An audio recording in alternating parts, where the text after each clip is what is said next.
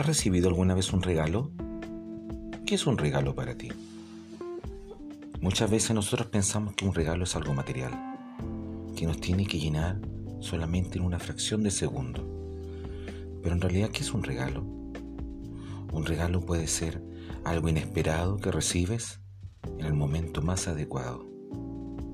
Dar gracias por un regalo es lo más apropiado, dicen. Pero también resignarse a pensar que falta mucho tiempo para recibir el próximo. Debemos trabajar entonces, pues, para ser meritorios de ese regalo.